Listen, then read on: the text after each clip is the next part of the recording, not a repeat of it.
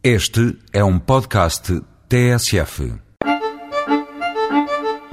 Duas engenheiras com experiência no setor dos vinhos lançaram-se no projeto quixotesco de estabelecer pontes entre a investigação universitária e as empresas vitivinícolas. Fazem parte de uma rede internacional que edita a InfoWine, revista internet de viticultura e enologia. A aposta na aprendizagem e na partilha de experiências surpreendeu os produtores que têm aderido em número crescente ao programa anual de atividades da Vini Ideias.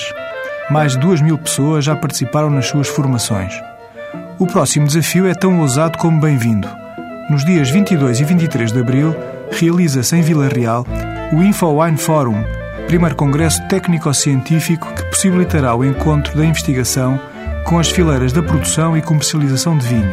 Se o ouvinte julga que os temas do Congresso só interessam aos profissionais, desengane-se.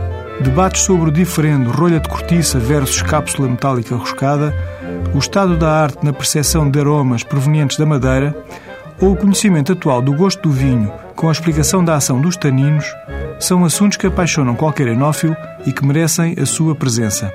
A cereja no cimo do bolo ocorrerá com a presença pela primeira vez num congresso em Portugal de uma das maiores especialistas mundiais em viticultura aplicada à casta Pinot Noir, investiga na Nova Zelândia e chama-se Carmo Vasconcelos, portuguesinha de gema. Não conhecia? O setor também não. Como vinho de celebração, proponho o Campo Largo de 2005, um DOC bairrada com maioria de Pinot Noir. Para vinho de todos os dias, provo o Herdade da Figueirinha Pinot Noir, um regional alentejano de 2006. Até para a semana com outros vinhos.